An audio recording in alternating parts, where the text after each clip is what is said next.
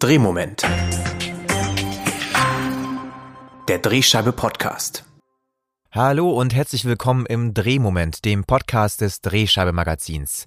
Mein Name ist Max Wiegand. Schön, dass Sie heute wieder dabei sind. Menschen, die nicht in das binäre Schema von Mann und Frau passen oder sich nicht mit dem ihnen bei der Geburt zugeschriebenen Geschlecht identifizieren, gab es schon immer, aber in den letzten Jahren sind sie deutlich sichtbarer in unserer Gesellschaft geworden. Auch die Regierung will jetzt trans- und intergeschlechtlichen Menschen in Form des Selbstbestimmungsgesetzes mehr Anerkennung entgegenbringen, damit sie sich in der Gesellschaft frei entfalten können.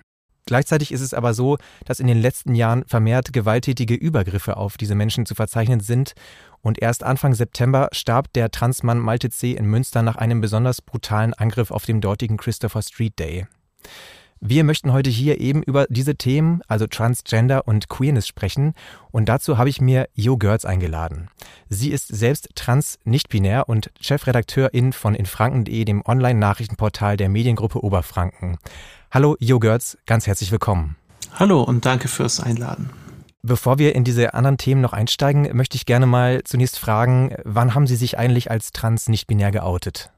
Das ist, denke ich, bei den meisten in mehreren Schritten passiert. Also so im privaten Umfeld, dann natürlich ganz wichtig auch das Outing vor sich selbst ähm, und dann eben auch in anderen Umfeldern, zum Beispiel äh, eben im beruflichen Umfeld.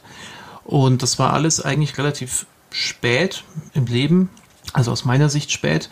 Ich selbst, vor mir selbst, habe mich äh, mit über 30, 32, 33 äh, etwa mich damit befasst und äh, sozusagen vor mir selbst geoutet und ähm, bin mir dessen klar geworden. Das hat dann auch eine ganze Weile noch gedauert, bis ich dann eben über die Schritte im privaten Umfeld das erstmal so zu, zu erforschen und mich da eben auch zu outen bis hin äh, zur beruflichen, bis zum beruflichen Coming Out gedauert. Das war tatsächlich so, so ein bisschen sozusagen offiziell mit Mitteilung, Mail an alle, so sieht's aus. Das war jetzt vor gar nicht allzu langer Zeit, das war Anfang diesen Jahres. Das war im Januar 2022 tatsächlich erst. Sie haben damals schon die Redaktion von infranken.de geleitet. Wie haben denn Verlag und Redaktion äh, auf Ihr Outing reagiert? Also in vielen Bereichen war es eine sehr äh, entspannte Re Reaktion. Also von vom sowohl Chef als auch äh, direkten KollegInnen war es äh, Interesse bis ähm, so ein bisschen auch eine positive, stolze Rückmeldung bis hin zu, sagen wir mal, im mindesten Fall höfliche Indifferenz, dass es wahrgenommen wurde mit so einem, ah, okay, gut.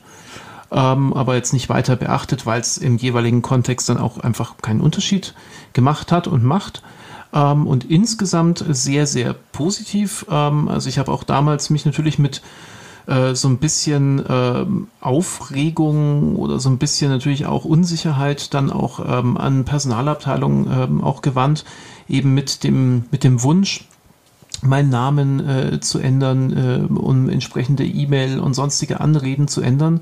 Und das ist da mit sehr viel ähm, Interesse entgegenkommen und auch ähm, ja eigentlich mit sehr viel Entspanntheit aufgenommen worden, sondern die ähm, erste Gegenfrage oder das ist eigentlich die Hauptfrage war, was können wir denn für dich tun? Ähm, wie können wir es gut gestalten, dass das für dich passt?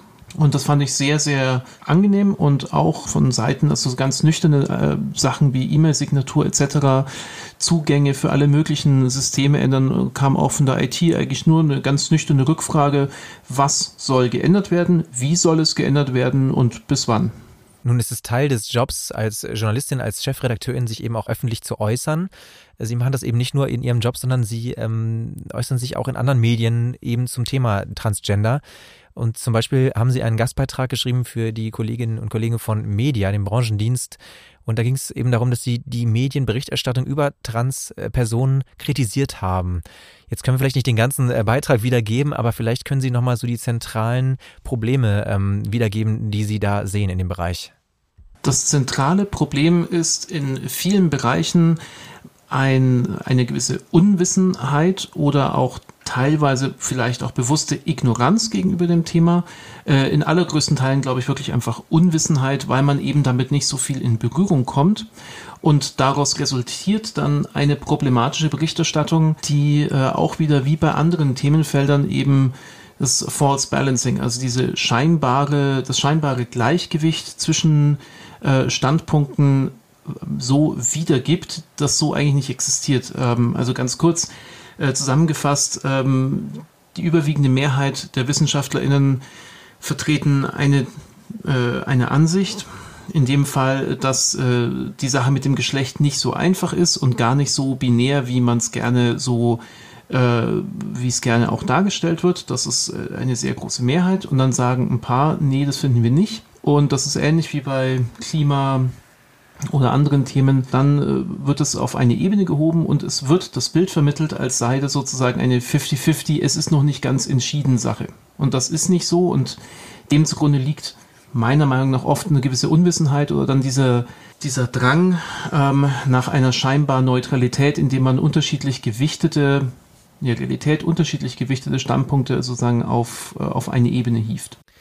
In dem Beitrag haben Sie unter anderem auch gesagt, dass ähm, diese ganze Debatte, wo es eben auch zu False Balance kommt, ähm, so ein bisschen auch davon ablenkt, mit welchen Problemen oder auch eben auch Übergriffen ähm, Transpersonen im Alltag zu tun haben. Denn diese Angriffe nehmen offenbar zu. Der Beitrag erschien, bevor es eben in, im September zu dem tragischen Tod von Malte C. kam. Haben Sie das Gefühl, dass sich seitdem da vielleicht dann doch auch was getan hat in, dem, in der Art und Weise, wie Medien über Transpersonen berichten?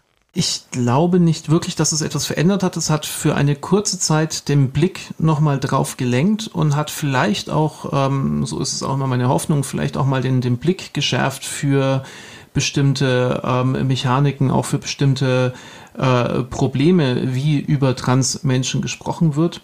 Aber nachhaltig verändert, befürchte ich, hat jetzt so ein Einzelfall nicht, weil ja auch die Debatte sehr schnell wieder abgeglitten ist in Scheindebatten und Ablenkungsmanöver über, ja, aber der Täter kam ja aus Tschetschenien. Das hat mit uns ja gar nichts zu tun, weil wir sind ja so offen und so freundlich und liberal und die Probleme, die kommen ja nur von außen und wir haben die ja gar nicht.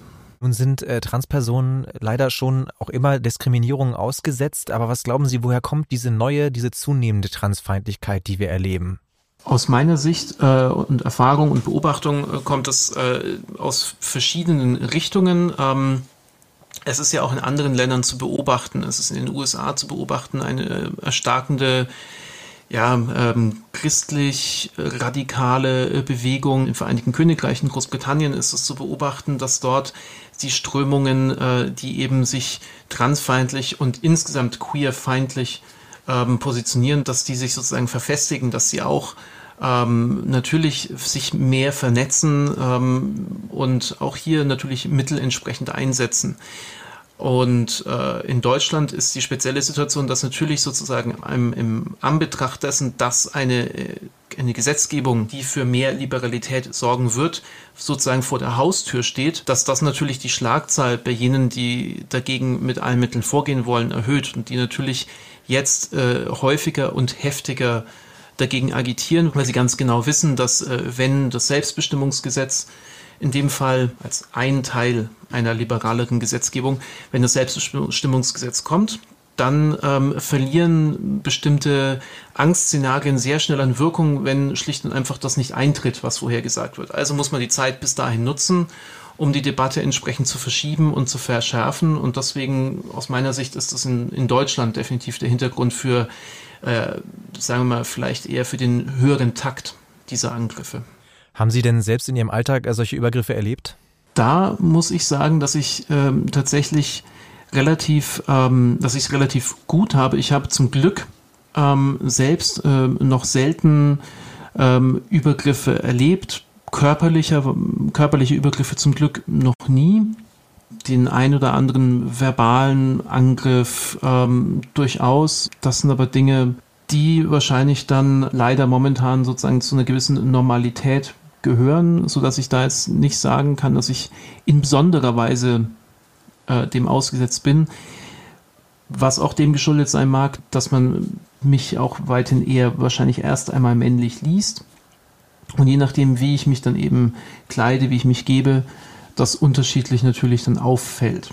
Aber insgesamt kann ich mich glücklich schätzen, da relativ wenigen Angriffen ausgesetzt zu sein. Und ähm, was natürlich auch vorgekommen ist, wenn man das auf jeden Fall auch, auch dazu rechnet, was man natürlich tun sollte, sind äh, digitale Angriffe, also eben Kommentare, ähm, äh, E-Mails bis hin zu auch Briefen, die dann eben mit Hass erfüllt gekommen sind in die Redaktion, teilweise mit anderen Themen als Aufhänger, aber ähm, wie es so so gerne ist, äh, wird dann alles, was man irgendwie abweichend von einer selbst angenommenen Norm irgendwie wahrnimmt, ja natürlich gerne genommen, um das dann anzugreifen.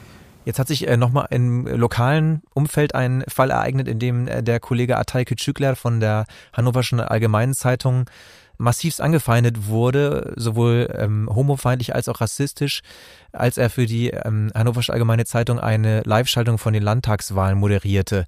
Ist das so ein typisches Beispiel dafür, ähm, was ähm, teilweise Personen, die queer sind in diesem Fall oder eben auch Transpersonen passiert, wenn sie sich öffentlich äußern? Das definitiv. Also ich habe es auf Twitter eben gesehen. Ähm, da wurde es mir in die Timeline gespült und ähm, was eben der junge Kollege dann danach berichtet hat und äh, habe mich jetzt insofern nicht sehr überrascht, weil es eben, ja, es ist, sobald man sich aus der Deckung raustraut, ähm, sobald man sich in die Öffentlichkeit stellt, kommt das definitiv mit. Und das ist schade, dass es so erwartbar ist, aber es ist definitiv erwartbar. Ähm, und ich habe es dann auch im Nachgang verfolgt, habe auch sein Interview äh, bei Übermedien ähm, verfolgt und ähm, fand es da auch ganz spannend, was er da gesagt hat, weil er ja auch darüber gesprochen hat, über die Sichtbarkeit, in dem Fall eben sowohl queerer äh, Menschen als auch Menschen mit Migrationsgeschichte, dass das äh, ein Problem in der Medienlandschaft ist und dass die pure Anwesenheit von den wenigen, die es gibt, dann wieder Leute vor den Kopf stößt, die vielleicht per se gar nicht jetzt unglaublich queerfeindlich oder rassistisch sind, aber vielleicht dann auch ja, wie gesagt, es einfach auch nicht gewohnt sind und dadurch dann auch, da auch nicht gewohnt sind, damit umzugehen. In solchen Fällen, also Sie haben ja vorhin schon gesagt, jetzt bei Ihrem Coming Out war das eine sehr angenehme Unterstützung, die Sie da erfahren haben. Wie ist es denn in solchen Fällen, wenn man jetzt vielleicht auch gerade in seiner Rolle als Journalist, als Journalistin angefeindet wird, wie sollten da auch Verlage und Redaktionen reagieren, dass ähm, man eben da genug Unterstützung bekommt? Also so wie ich es jetzt auch in dem Fall des Kollegen mitbekommen habe, ist es auf jeden Fall gut und richtig, da ähm, die volle Unterstützung auch zu bieten, im Zweifelsfall auch juristisch unterstützend zu wirken. Das ist ja immer nur leider begrenzt möglich. Das habe ich auch in einem anderen Fall mal ähm, erfahren. Da lag es eben nicht daran, dass, sie, äh, dass das äh, sozusagen der Verlag nicht helfen wollte, aber strafrechtlich geht es natürlich, äh, muss ich persönlich eben aktiv werden. Aber da äh, die Unterstützung zuzusagen, ähm, und äh, auch was ich in dem Fall vom, von dem Kollegen gut fand, dass auch im Vorfeld bereits das Bewusstsein dafür da war, das kann und wird wahrscheinlich passieren. Wenn das vorkommt, dann wende dich gerne an uns und, ähm, und sprich uns an, sprich mit uns darüber. Das finde ich ähm, tatsächlich ganz wichtig, sowas äh, auf dem Schirm zu haben und danach nicht irgendwie überrascht, schockiert und letztlich dann auch hilflos zu sein, sondern das vielleicht auch so ein bisschen schon mit einzuberechnen. Und ich glaube, das hilft auch dann wiederum danach zu sagen, ja, ich komme auf euch zu und ich spreche mit euch. Wenn man sagt, ja, das äh, überrascht uns jetzt nicht, das haben wir jetzt leider schon ein bisschen erwartet.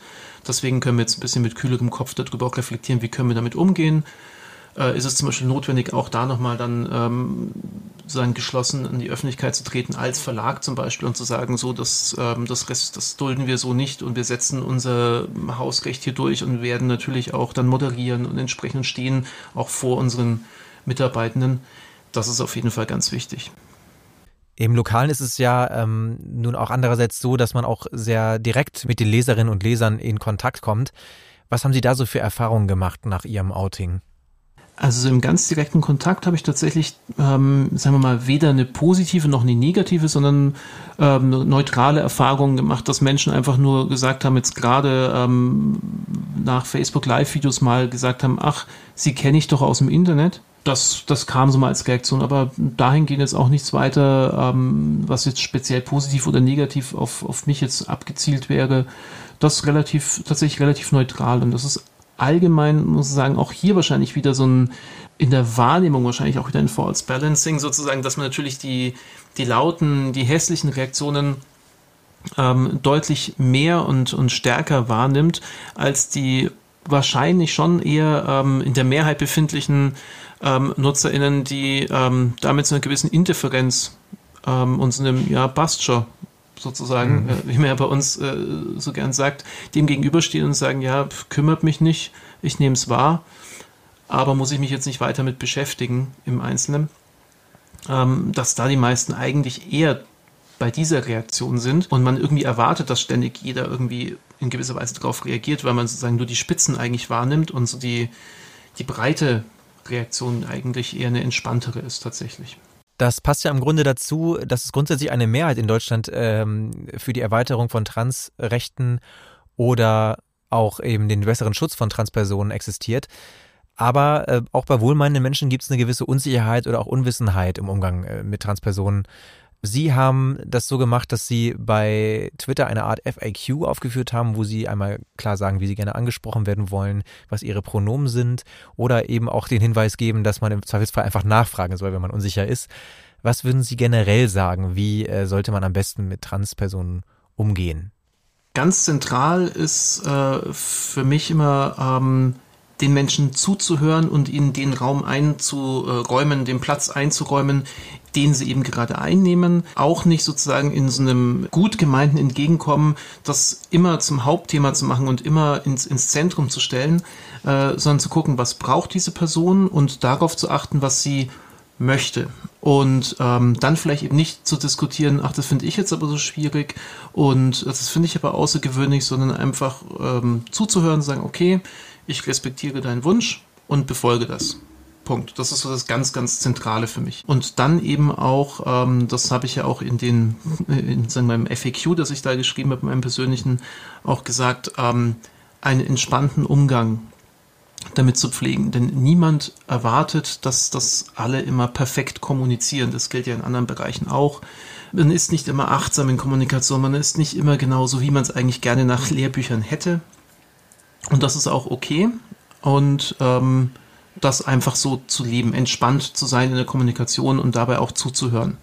Und dabei immer ein Tipp, äh, wenn, auch wenn man sich irgendwie vielleicht gerade vergriffen hat sozusagen oder vielleicht jemanden falsch angesprochen hat, falsch über jemanden gesprochen hat und die Person weist mich darauf hin, ist dann ganz wichtig, nicht zu meinem Drama zu machen sagen, oh je, das tut mir jetzt ja so leid, aber für mich ist das ja auch so schwer darauf zu achten, wie alle angesprochen äh, werden wollen, sondern bei dieser Person bleiben und sagen, okay, das sehe ich, ich bemühe mich das nächste Mal und dann auch wieder weitergehen, weil das wird dann häufig auch umgedreht und so zum, und dann ist die Person gar nicht mehr sichtbar, sondern dann geht es eigentlich nur wieder ums Gegenüber und das wäre so mein zentraler Tipp, also wirklich diese Person dann in den, in den Mittelpunkt stellen, gucken, was braucht die und gar nicht drüber hinausgehen groß. Äh, wir haben in diesem Podcast an anderer Stelle auch schon mal über das Thema Diversität gesprochen, damals noch mit äh, Fokus auf Menschen mit Migrationsgeschichte. Da geht es ja auch darum, dass eben äh, Menschen mit Migrationsgeschichte auch noch zu wenig in Redaktionen anzutreffen sind. Wie verhält es sich denn generell mit Trans- oder auch queeren Personen in Lokalredaktionen? Wissen Sie da von anderen Kolleginnen und Kollegen, die da auch speziell im Lokalen arbeiten? Ich weiß es von relativ wenigen und da muss man natürlich immer die Unterscheidung treffen zwischen jenen, die man kennt, ähm, die sich eben auch im Beruf outen und äh, jenen, von denen man es schlicht nicht weiß. Ähm, ich weiß es von relativ wenigen, ähm, im lokalen eigentlich auch noch weniger. Also ich glaube, ähm, ich würde mal sagen, mit den meisten habe ich wahrscheinlich schon mal über Twitter kommuniziert. So klein ist die Blase. Ähm, ich kann es natürlich nicht ganz abschätzen, aber es ist schon ein sehr, sehr kleiner Kreis. Und das hat, denke ich, verschiedene Gründe.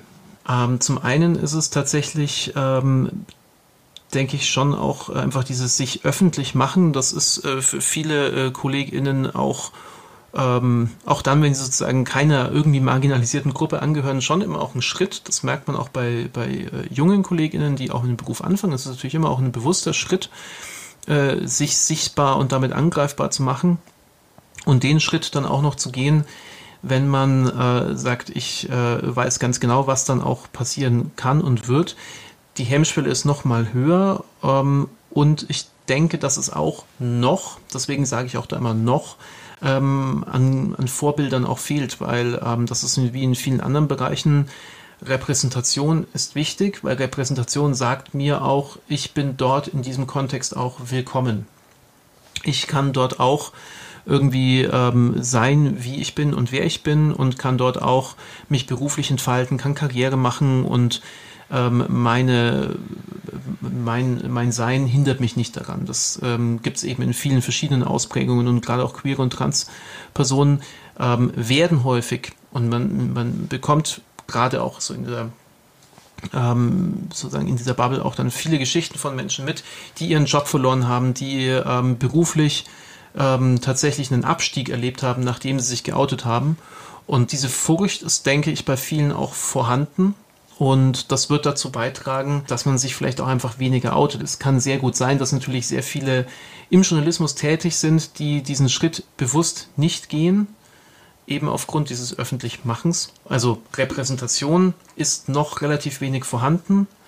Und ähm, auch hier wieder bei Menschen, die sich sehr jung äh, outen, ähm, auch da ist das Transsein natürlich ein Hindernis im Leben. Das kostet sehr viele Ressourcen, sowohl äh, nervlich als auch finanziell, die momentan zu beschreitenden Wege zu gehen.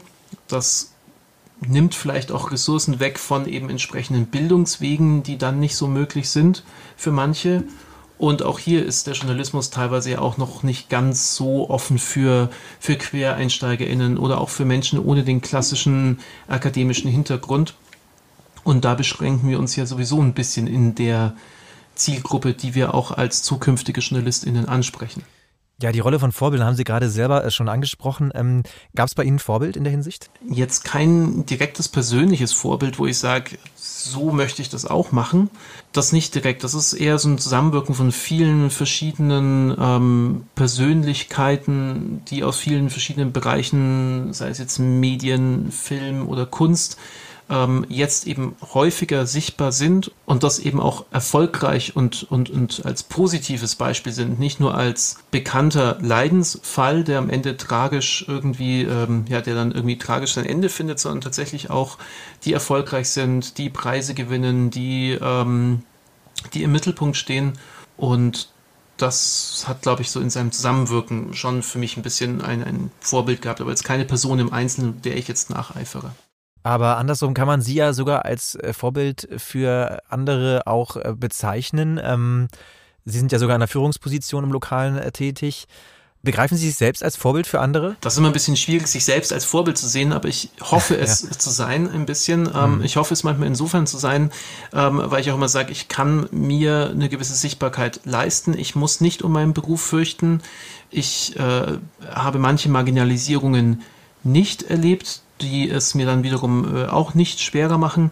Das heißt, ich kann sichtbar sein, ich kann entsprechend wirken und ich kann möglichst öffentlich sein und ich hoffe, vielleicht an der einen oder anderen Stelle jemandem Mut zu machen oder zu zeigen, ja, das klappt, äh, du darfst in diesem Bereich so sein, du kannst Erfolg haben, du musst dich nicht verstecken, es kann, es muss nicht, aber es kann funktionieren und es kann auch auf positive Resonanz treffen.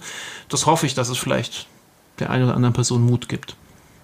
Dann wäre mal abschließend meine letzte Frage. Also wir haben jetzt ja solche Entwicklungen wie zum Beispiel dieses Selbstbestimmungsgesetz, das man, denke ich, als Fortschritt begreifen kann. Aber was wären so Sachen, die Sie sich noch wünschen würden von der, von der Gesellschaft, damit eben das Leben von Transpersonen ja erleichtert wird? Was ich mir wünschen würde, wäre eben ähm, über das Selbstbestimmungsgesetz hinaus eben äh, natürlich noch andere, noch andere äh, Gesetzesvorhaben, die ja auch anstehen und auch kommen werden um eben ein, ein Leben zu ermöglichen, das sozusagen ähm, ja das leichter ist, das weniger Hürden bietet, das ähm, äh, in, in vielen Bereichen einfach weniger Ressourcen darauf äh, verwendet werden müssen, die gleichen grundsätzlichen ähm, Rechte und Leistungen und Dienstleistungen zu bekommen wie andere Menschen, die sich dafür weniger anstrengen müssen, sodass sozusagen ähm, ein Leben auf gleicher Grundlage möglich ist und von der Gesellschaft in einigen Bereichen entspannterer Umgang und gleichzeitig ein offenerer Umgang, also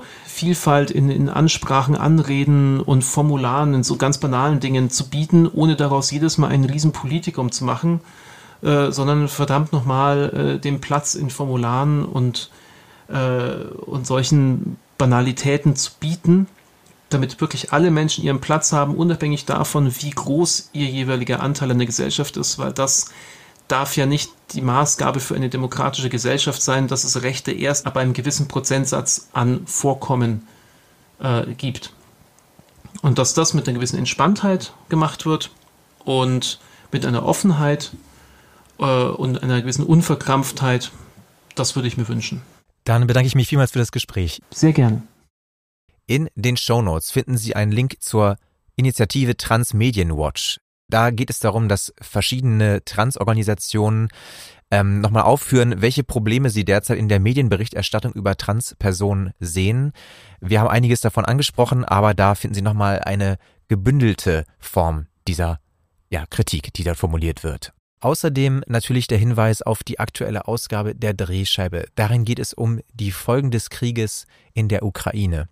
Und zwar schauen wir, wie Lokalzeitungen die verschiedenen Probleme, die sich durch den Krieg auch bei uns ergeben, aufgreifen und darüber berichten. Unter anderem gibt es zum Beispiel einen Beitrag über die ukrainischen Journalistinnen, die nach Deutschland geflohen sind und nun im Lokalen arbeiten. Wir schauen uns mal an, wie die Kooperationen dort zwischen den Redaktionen und den neuen Kolleginnen genau ausfallen und äh, dann gibt es noch im Magazin einen interessanten Beitrag über das Projekt Wir in Mittweida. Das ist ein Projekt der freien Presse aus Chemnitz, die äh, dort ein ganz neues digitales, hyperlokales Projekt ähm, ins Leben gerufen haben. Also schon mal genug Gründe, denke ich, da mal reinzuschauen. Den Link gibt's in den Show Notes. Dann bedanke ich mich ganz herzlich bei Ihnen fürs Zuhören. Bleiben Sie lokal und bis zum nächsten Mal im Drehmoment.